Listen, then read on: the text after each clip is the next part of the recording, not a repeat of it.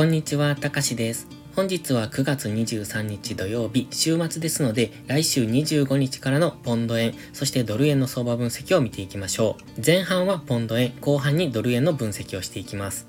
最初にお知らせです。ノートにて即戦力になるテクニカル分析を販売中です。今月はドル円の相場分析マガジンの無料クーポンを配布しています。詳細は Twitter の固定投稿をご覧ください。まずはポンド円の冷やしからです。今週は1週間下落の週となりました。この白のトレンドラインを横抜きしてそこからの下落となっております。現在はこの安値、白の水平線が引いてますが、178.5付近を目指して下落中と考えますが、マストキャスティクスは安値圏、ほぼ安値圏にありますので、いつ反発してもおかしくない、そういうところにはあります。ただ、ここのところの下落、このじりじりとした下落ですね、すごくわかりにくい下落の仕方ををしておりますので、どこで反発するかもわからない。今、冷やしは上昇トレンド中なんですね。高値を切り上げ、そして安値も切り上げているので、ここのところずっと上昇トレンド中なんですが、そのトレンドラインを今割ってきて、そして GMMA の青帯の下にわずかに入ってきましたので、ここから上昇トレンドを崩して大きな下落に入っていくのか、それとも、まだこの安値ですね、ここの髭先っていうのを下抜けるまで、176円付近を明確に下抜けるまでは、この上昇トレンドは継続続と考えますので、今は一旦上値が重いゾーンには入ってきましたけれども、いつ反発してもおかしくないところにはありますので、その辺は注意ですね。ストキャスティクスはあまり綺麗な動きをしてませんので、どのように動くかが分かりにくいんですが、今はこの安値、まずはこの水平線の178.5付近を目指して下落する可能性、もしくは髭先の176.3付近を目指して下落する可能性というところを考えつつ、じりじりとした下落ですので、いつ反発上昇が起こるかわからないというところも考慮しておくのがいいです。チャンネル登録してね。では4時間足です。4時間足はここにディセンディングトライアングルを描いてました。うっすらと白く塗りつぶしているここですね。そしてそこを下抜けて、現在は GMMA の青帯でレジスタンスされながら下落してきているのがわかりますよね。ここで GMMA の青帯がずっと下向きで走っておりますが、その GMMA に接触するごとに下落をしてきてます。ということは、今調整の上昇中なんですが、ここから上昇してきたとしてもまた GMMA の青帯付近っていうのは売られやすくなってってきますので、そこからの下落っていうところを考えておきたい。逆に、この GMMA の青帯を超えてくれば、上抜けてくれば、ここから上昇していく可能性が高くなりますので、基本はこの緑のトレンドラインに沿って、そして GMMA の青帯に沿って下落しておりますので、上がったところは売られやすい。上昇したところからの下落をイメージするんですけれども、このトレンドラインを上抜けてくれば、そこからは上昇していく可能性が考えられますので、その辺を今は見ておきたいですね。現在ここ下に見えているオレンジの水平線なんですが、これは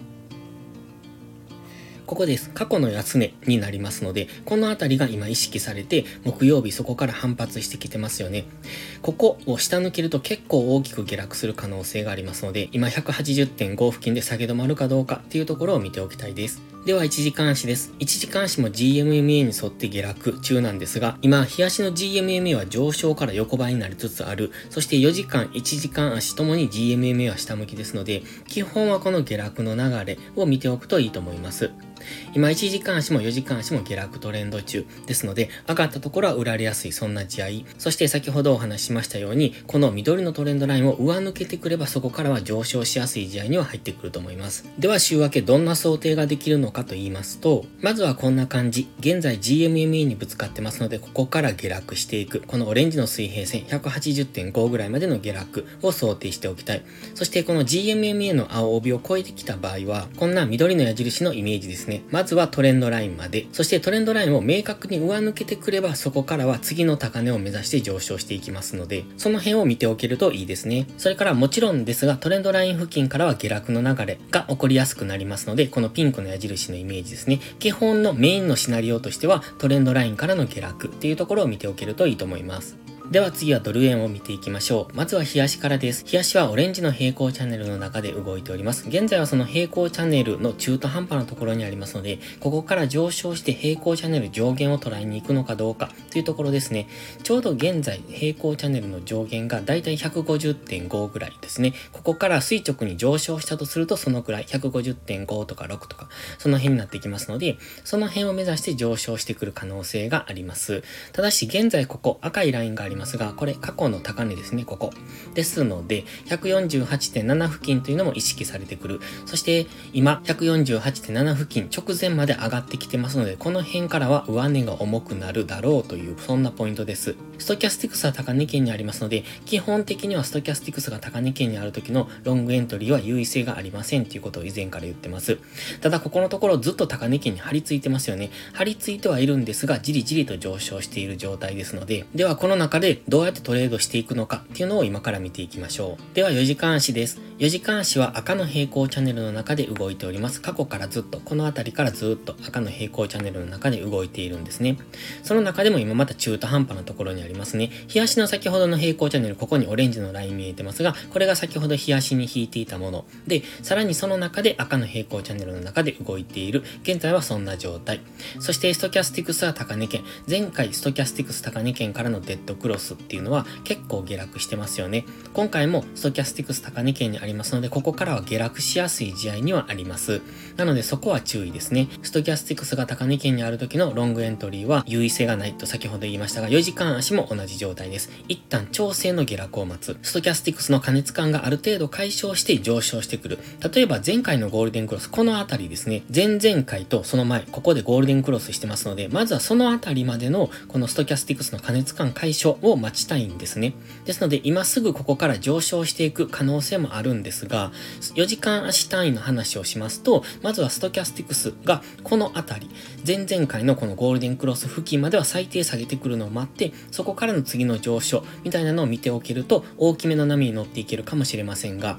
今、日足でもかなり高値圏にありますので、そこは注意ですね。先ほど日足で言った148.7付近っていうのがここにありますので、今かなり高値圏に来ていることがわかりますので、ここから大きめの調整下落に入る可能性も考えつつ、ただ今4時間足も日足も全て上昇トレンド中ですので、基本はその上昇トレンドの流れに乗っていくですね。下がったところから買っていくっていう押し目買いスタンス。4時間足で見てると、今オレンジの水平線は2本引いてますけれども、ここ、レンジのような感じですね。ここのところ高値安値っていうのが大体この辺りで意識されてますので、まずは147.5、から148.5の間でのレンジを考える。そして上抜ければそこから一旦は148.7付近、そしてそこを上抜けてくればこの赤の平行チャンネルの上限付近。現在ですと149円ぐらいになりますね。そのあたりまで上昇していく余地がありますので、その辺を見ておくといいですね。では1時間足です。1時間足この平行チャンネルのセンターラインが意識されているの分かりますか？先ほど4時間足に描いていた赤の平行チャンネルのセンターラインです。ここが意識されて、金曜日もそこで反発してきてますよね。それ以前のところでもこの辺りっていうのが意識されています。大体この辺も意識されてますよね。ということは、今ここでアセンディングトライアングルみたいなのを描いている可能性があります。で、木曜日に高値をつけて、再び金曜日にもう一度上昇してきて、今ここでダブルトップでの下落になる可能性もありますし、今直近の高値をトライするのが3回目ですよね。1回目、2回目、3回目。ですので、ここから下落していく、大きめの下落をする可能性もあるし、もしかするとここを上抜けてくる。上抜けてくると、この高値、現在はレジスタンスになってますが、そこがサポートに変わるかもしれませんので、そのサポートに変わったのを確認してからの上昇。こんな感じですね。こういうイメージを持っておくといいと思います。今は一旦下落する可能性、4時間足もストキャスティクス高値圏でしたが、1時間足も高値圏なので、先ほど言ったようにここでアセンディングトライアングル、この平行チャンネル、赤の平行チャンネルのセンターラインと直近の高値との間で挟まれる形、こういうイメージです。ここでのこの形を見ておくといいと思いますので、先ほどは4時間足のストキャスティクスが過熱感を解消するまでという話をしましたが、1時間足単位で見るのであれば、今は1時間足がストキャスティクス高値圏にありますので、そこから一旦下落して、このストキャスティクスの過熱感を解消してから次の上昇の流れに乗っていくのがいいと思います。もし上抜けてきたとしても、ストキャスティクスずっと高値圏に張り付くことになりますので、その場合は一旦の下落を待つ。どこかで調整をしてきますので、その調整を待って、ストキャスティクス、この高値圏からある程度下げたところ、一応一旦の目安としては前回のゴールデンクロス、もしかすると安値圏まで下げ切ってしまうかもしれませんが、少なくともこの高値圏にある時の押し目買いっていうのは危険ですので、そこを天井として下落する可能性がある。ここで今3点目をつけているって言いましたよね。ここでダブルトップになって大きく下落する可能性もありますので、まずはここで揉み合いを起こすかどうか、底堅い動きをしているのであれば、その間にストキャスティクスの過熱感が解消されてきますので、でそれが解消されたところからの次の上昇の流れを見ておく。目安としては先ほど意識されていると言いました、このセンターラインですね。そのあたりまで戻してきてから、現在ですと GMMA の青帯が来てますので、この青帯付近でもいいです。そのあたりで下げ止まって、次の上昇に向かうような動きをするのであれば、そこからの上昇の流れに乗っていけると、この先ほどの4時間足の平行チャンネル上限ぐらい、149円ぐらいまでの上昇についていけるかもしれませんので、その辺を見ておくといいですね。どちらにしましても、今4時間も1時間もストキャスティクスが高値圏にあるので、一旦は調整の下落、もしくは横横の動きを待って、ストキャスティクスがある程度下がってくるのを待ってからの次の上昇の流れを見ておく。ただ、これ以上急激に上昇してきた場合は、為替介入のリスクもありますので、あまりその上昇にはついていかない方がいいかもしれません。それでは本日は以上です。この動画がわかりやすいと思ったらいいねとチャンネル登録をお願いします。そして最後にお知らせです。ポストプライムという SNS 限定でプライム投稿という有料投稿もしております。こちらは日々の相場分析で環境認識を鍛え、週末限定動画でスキルアップをする至れり尽くせりの内容です。丁寧でわかりやすい解説には高い評価をいただいておりますので、気になる方は2週間の無料期間からお試しください。詳細は概要欄をご覧ください。それでは今週もトレードお疲れ様でした。来週も一緒に頑張っていきましょう。たかしでした。バイバイ。